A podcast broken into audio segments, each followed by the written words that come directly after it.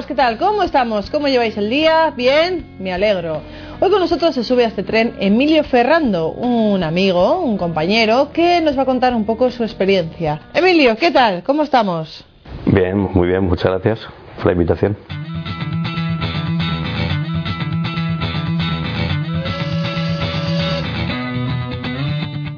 Bueno, pues nada, vamos a empezar por donde tú quieras. Por ejemplo, te obligo a hablar de tu niñez.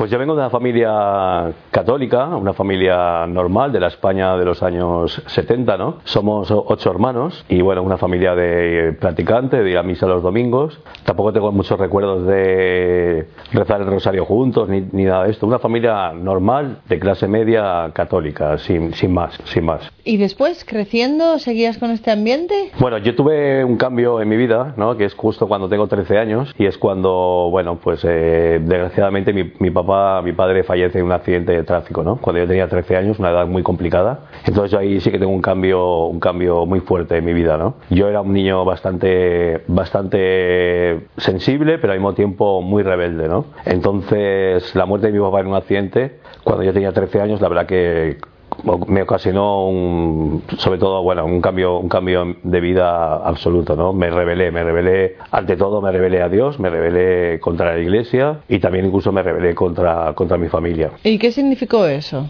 Pues significó que dejé con 13 años, dejé de ir a misa, dejé de, de rezar, recé, o sea, dejé de, de, todo, ¿no? De, no quería saber nada, nada ni de Dios, ni de la iglesia, ni de nada. Y eso también produjo, sobre todo, un distanciamiento, sobre todo con mi madre, ¿no? Y también con algunos de mis hermanos, no con todos, pero sí con algunos. Porque, bueno, eh, obviamente con 13 años tomar la decisión de que no quieres seguir participando en la fe, ¿no? Y participando en las cosas que teníamos en común, que era, que era entre otras, el ir a misa, ¿no? Pues eso sí que, sí que me hace cambiar y convertirme todavía mucho más rebelde, ¿no? Entonces, eh, bueno, obviamente yo pierdo la figura paterna, la figura del hombre la figura, el rol masculino, ¿no? Con lo cual, bueno, pues eh, al final me lanzo con, el, con, los años, me voy lanzando a experiencias que hoy en día de las que me arrepiento mucho, ¿no? Pero el hecho de no haber tenido una figura paterna que me hubiera guiado durante mi adolescencia, ¿no? Que es una etapa muy importante para, para el desarrollo de, de una persona, ¿no? Pues ahí la verdad que sí que, bueno, empecé con 13 años, con, desde muy joven, cuando fallece mi papá con 13 años, empiezo a coquetear sobre todo con el tema de las drogas y con el, y con el alcohol. Y eso, bueno, eh, lógicamente se complicó a lo largo de, de, mi vida durante muchos, muchos años. ¿Y te hiciste dependiente del alcohol y de las drogas? Sí, sobre todo, bueno, lo típico, ¿no? Empecé a coquetear con, con drogas blandas, con hachís, con marihuana, pero bueno, eh, lo, lógicamente con el tiempo pues eh, se fue complicando, ¿no? Sobre todo en los últimos años de mi vida, sobre todo de los cinco años a la... A, hace dos años, ahí sí que tuve realmente problemas de adicción. ¿no? Yo me, me, convertí de ser un consumidor ocasional o de fin de semana a convertirme en un consumidor eh, diario, diario de, de cocaína. ¿no? Y bueno, obviamente eso te trae unas consecuencias terribles, no solamente físicas y psicológicas, sino que también económicas. Y bueno, la verdad que coincidió todo, coincidió la crisis en España, que empezó la crisis muy fuerte. Y yo siempre, a día de hoy, siempre digo que gracias a la crisis y de haberlo pedido todo, me pude reencontrar con Dios, ¿no? Pero cuando estás viviendo ese, toda esa vorágine, te das cuenta que todo a tu alrededor se va desmoronando, la verdad que se pasa mal, ¿no? Se pasa mal. Yo me había peleado con toda mi familia, no me hablaba con mis hermanos, con mi madre hacía dos o tres meses que no, que no hablaba. La verdad que cuando yo reconozco mi problema es cuando, bueno, pues ocurre una serie de circunstancias, pero realmente reconocer que uno tiene un problema y un problema tan grave es, no siempre es fácil, ¿no? Y al final es siempre el último que lo reconoce. Pero bueno, hay que dar el paso un día y, y reconocer que tienes un problema y que necesitas ayuda. ¿Cuántos años tenías cuando tuviste el cambio? Pues ahora mismo, tengo, ahora mismo tengo 50, pues esto me ocurrió cuando tenía 48, hace solamente dos años. Sí, sí.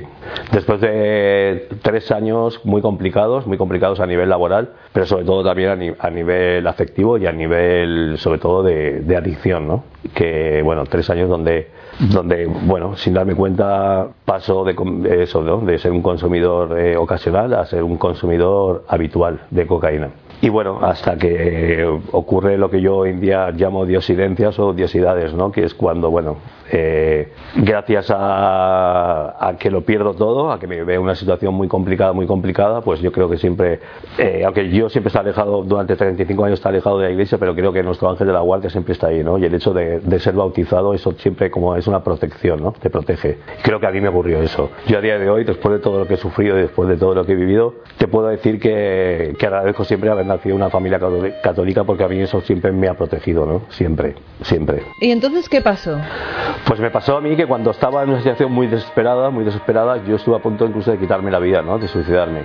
Y pues me pasó que que bueno, yo siempre digo que Dios utilizó a mi mascota, a mi perro, como, como instrumento, ¿no? Para que no lo hiciera. Yo tengo, o tenía una, un perro que es un bulldog francés, es una raza que no ladra nunca, y yo el día que decidí quitarme la vida, abrí, abrí la ventana de mi casa y cuando estaba a punto de tomar carrerilla para lanzarme al vacío, mi perro se levantó estaba dormido, se levantó, se puso a ladrar de una manera que jamás lo había visto ni, ni lo he vuelto a ver, y se puso a mi lado mirándome, ladrándome todo el tiempo, y, y a día de hoy lo tengo clarísimo, ¿no? Que Dios utilizó a mi perro como instrumento para que yo no hiciera lo que, lo que estaba dispuesto a hacer, ¿no? Y bueno, no, no lo hice, pues eh, obviamente, bueno, me puse a llorar, me derrumbé, me di cuenta del error que estaba, estuve a punto de cometer, cerré la ventana, me puse a llorar y casualidades de la vida también, o diosidencias, llamaré como quieras. Eh, bueno, pues al día siguiente se presentó mi hermana, la pequeña, en casa y, y bueno, eh, ella vio una situación bastante complicada, ¿no? Bastante complicada. Cuando llega, llega a su casa mi hermana, se lo comenta a mi cuñado, a su marido, y entonces mi, mi cuñado esa noche tiene un sueño, tiene un sueño donde, bueno, eh, alguien le dice, él, él, a día de hoy entiende que fue la Virgen María, ¿no? Le dice, coge a tu hermano, a tu cuñado de la mano y llévatelo a Medjugorje. Cuando mi cuñado no había nunca oído hablar de Medjugorje, yo tampoco había oído hablar de Medjugorje en mi vida, y bueno, y, yo llego a Medjugorje un poco también, un poco engañado, ¿no? Engañado en el sentido de que no, no tenía conocimiento de Medjugorje. Sí recuerdo que mi hermana, la mayor, había estado cinco años antes, había estado en Medjugorje, pero bueno, yo obviamente alejado de la fe, cuando mi hermana me dijo, eh, me voy a un pueblo de Bosnia-Herzegovina donde desaparece la Virgen, yo dije, mi hermana se le ha ido la cabeza, definitiva, definitivamente, ¿no? ¿Tú estabas abierto? O sea, ya lo veías como la última opción en tu vida a la que recurrir. O sea, ¿querías ir a ver qué pasaba allí? Mira, Cristina, a mí, a mí sinceramente en ese momento me daba igual. Yo lo que necesitaba era escapar, ¿sabes? Entonces, cuando a mí mi cuñado al día siguiente, después de haber hablado yo con mi hermana, cuando al día siguiente mi cuñado se presenta a mi casa y me dice quiero hablar contigo y sube a mi casa y me dice tengo, tengo una propuesta de trabajo en mi empresa para ti, pero con una condición de que me acompañes a Medjugorje, a mí como si me hubiera dicho Hawái o me hubiera dicho Alcoy, me daba igual. Yo necesitaba salir de esa situación en la que me había metido, obviamente, y estaba muy perdido, ¿no? Entonces yo creo que cuando te encuentras tan perdido, cualquier cualquier mano que te dé cualquier persona la agarras como, como puedes, ¿no? Y es lo que hice yo. Ya, ya te digo, me, hubiera, me, me, daba igual. De hecho, cuando me dijo Medjugorje, yo creo que le dije que sí, pero soy consciente a día de hoy de que no sabía ni dónde me llevaba. Absolutamente, no tenía ni idea. Ni lo que era Medjugorje, ni, ni me acordaba de que mi hermana cinco años antes me había dicho que había ido a, o que iba a ir a un pueblo de Bosnia-Herzegovina que se llamaba Medjugorje. No, no me acordaba en ese momento.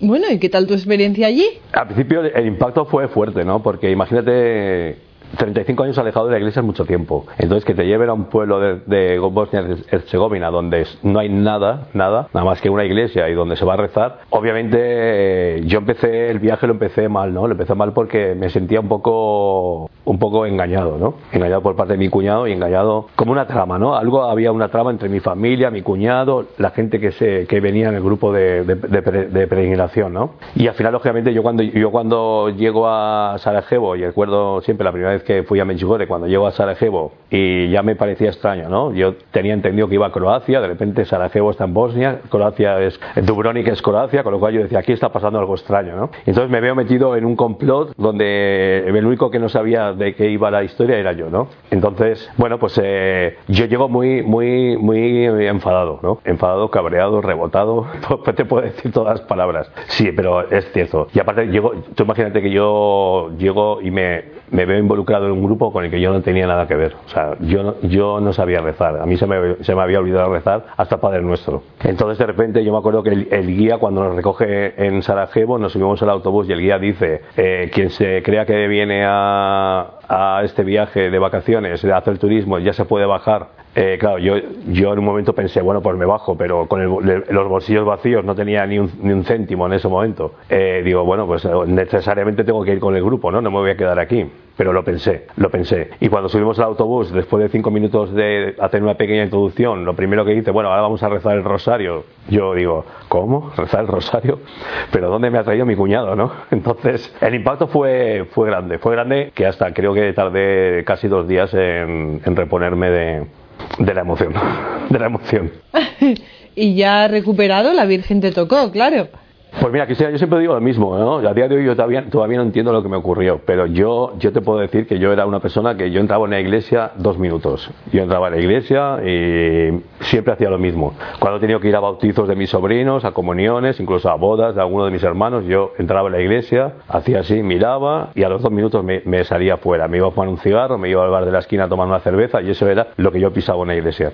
Todavía a día de hoy no sé lo que, no sé lo que ocurrió, pero yo te puedo decir que yo entré en la iglesia de Y me quedé clavado en, un metro cuadrado cinco horas sin poderme mover, ¿sabes? Eh, yo lo único que recuerdo que de las cinco horas te puedo decir que tres horas me las pasé llorando, llorando, eh, sin parar, desconsoladamente.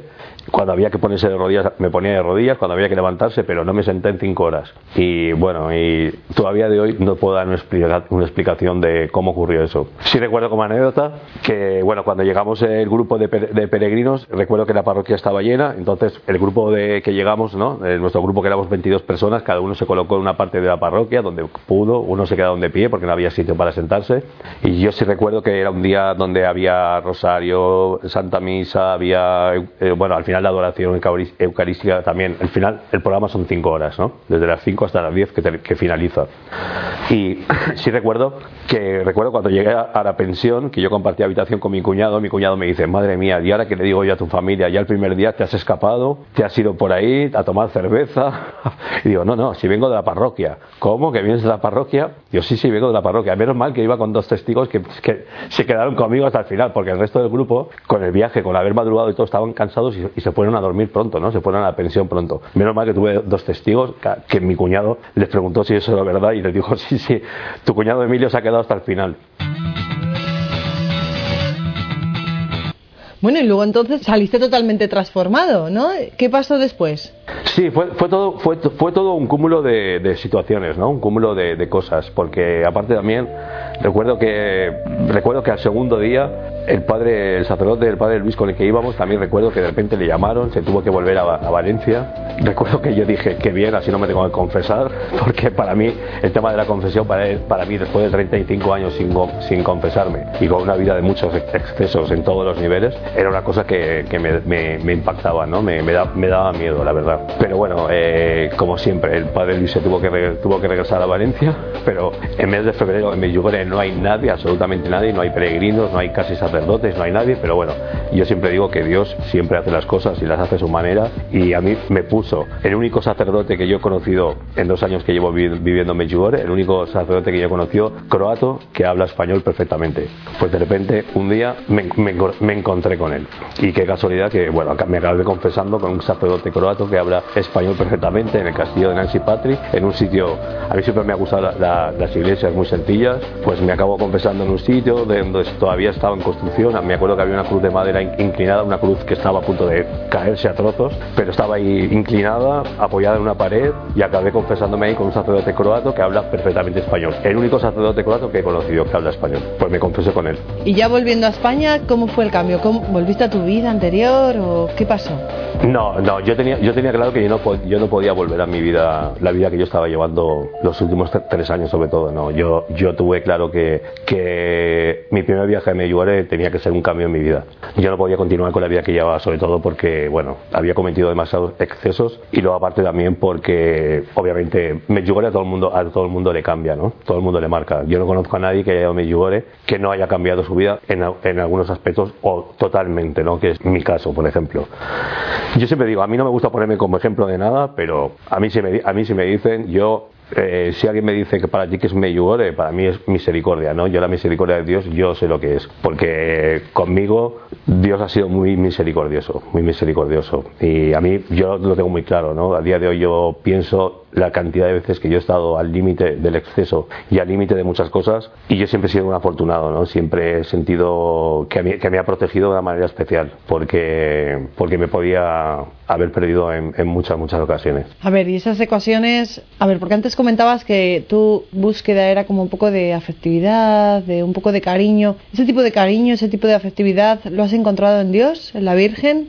¿Has encontrado ese...? Sí, obviamente, obviamente. Yo vengo de una familia muy católica, ¿no? Como te he dicho. Eh, yo creo que la fe, la fe de mi familia también, con mi conversión, eh, también se ha aumentado, ¿no? Yo veo a mi familia muchísimo más unida y muchísimo más, muchísimo más eh, practicante de la fe, ¿no? Eh, obviamente, yo siempre lo digo, mi mamá, la pobrecita, está operada de, las dos rodillas porque se ha tirado 35 años rezando por mi conversión. Entonces, te puedo decir que eso sí, nos ha unido, nos ha unido mucho más. Yo, yo he recuperado mi familia absolutamente, ¿sabes? Yo la relación con, mis hermanos, mis cuñados, mis cuñadas, mis sobrinos, con mi, con mi madre, no tiene nada que ver mi relación ahora con ellos que, que la relación que yo tenía hace 3, 4, 5 años. Nada que ver. Es una relación muchísimo más cercana. Yo ahora mm, lo digo con toda la natural, naturalidad del mundo. Yo estoy aquí unos días pasando en España y voy a mi, con mi madre a misa todos los días, a la adoración nocturna, o sea que y eso en mi vida jamás lo había hecho, nunca en mi vida. ¿Y cómo es tu relación con la Virgen María? Yo creo, yo creo que es una relación madre-hijo, ¿no? Yo siempre lo, he experimentado y lo he vivido así. Yo, yo lo tengo claro, ¿sabes? Yo he llegado a Dios a través, a través de la mano de María, ¿no? Y a través del amor, amor maternal que yo sentí. Yo, obviamente, para mí, la, la, figura, la figura de la Virgen María para mí fue fundamental. Yo estoy convencido que sin el abrazo materno que me dio, que, o que yo sentí en Medjugorje, yo no hubiera, no hubiera llegado a Dios eh, como he llegado, ¿no? Yo lo, lo veo como, como el amor entre una madre y un hijo, ¿no? Lo veo de esa manera.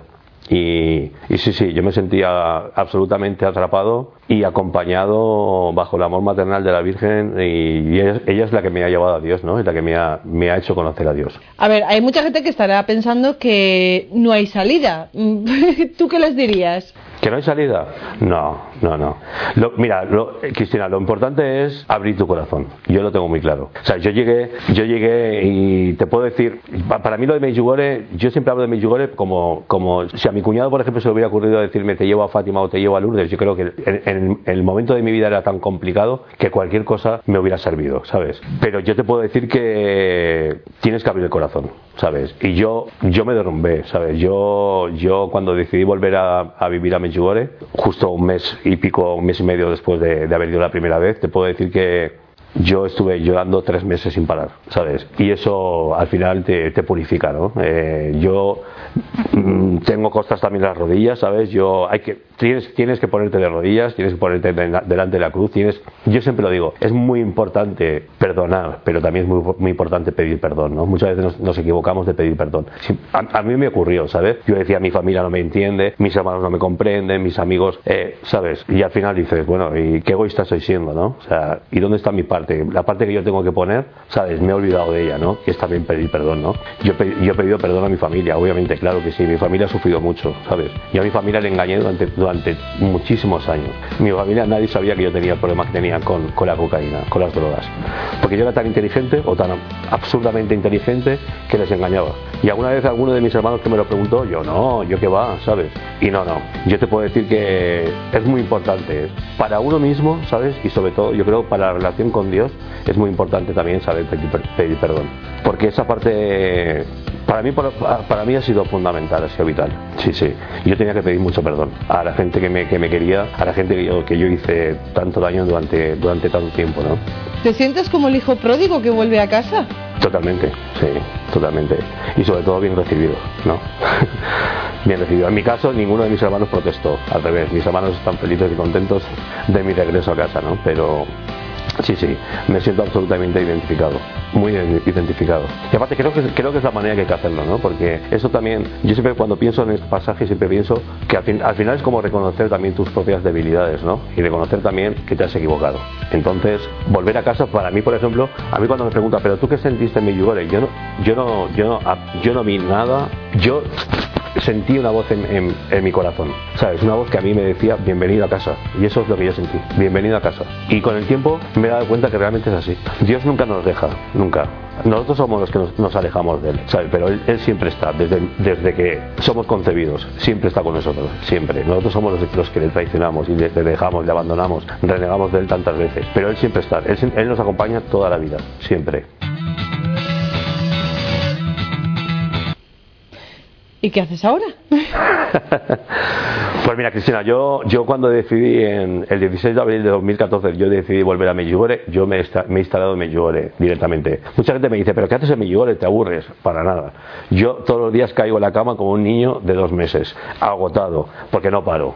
Hago muchísimas cosas. En Medjugorje siempre las puertas están abiertas para ayudar, para dar servicio, para, para escuchar. Muchísima gente llega a Medjugorje con, con, con la necesidad de ser escuchados, ¿no? A igual llega gente con vidas muy, muy, muy horribles, incluso peores que la mía, ¿no? Y es muy importante eh, escuchar a la gente, ¿no? Yo ahora mismo, sobre todo, eh, Medjugorje lo que hago, colaboro mucho con Radio María, con Radio María Medjugorje, y bueno, también colaboro eventualmente con las comunidades que hay instaladas, cuando necesitan una mano, porque tienen grupos, tienen, eh, bueno, peregrinos también, entonces, eh, bueno, la verdad que todos los días hay, algo que hacer, hay algo que hacer. Y sobre todo lo que hago, lo que estoy haciendo en Medjugorje es sobre todo profundizar en mi fe, ¿no?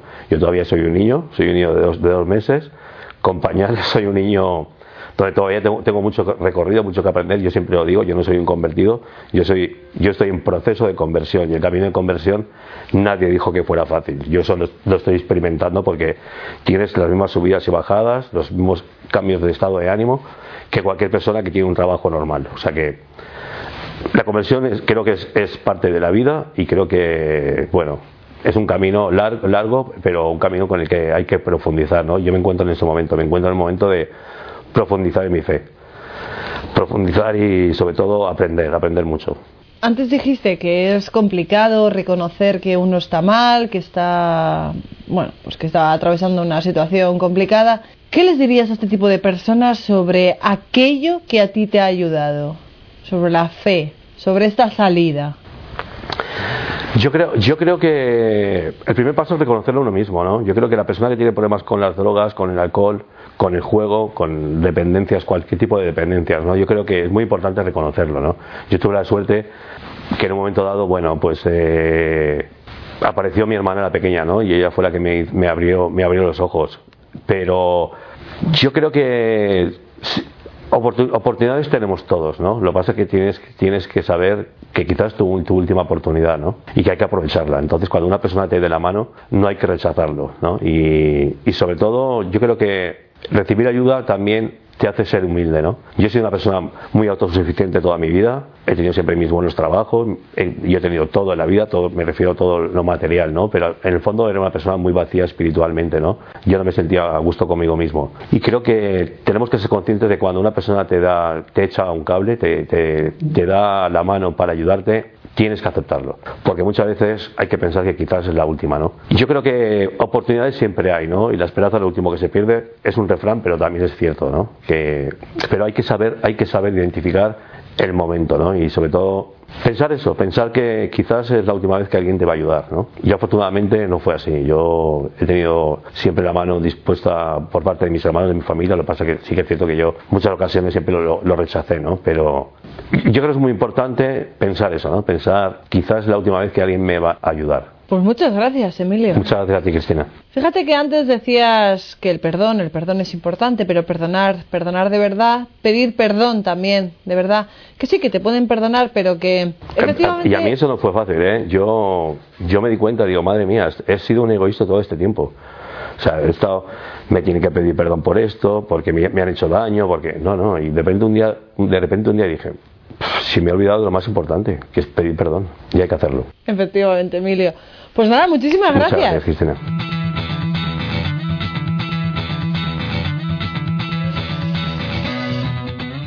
Amigos, es importante tener a la familia, a los amigos, a todos aquellos que nos rodean para salir del pozo. Siempre hay salida, Emilio nos lo acaba de contar.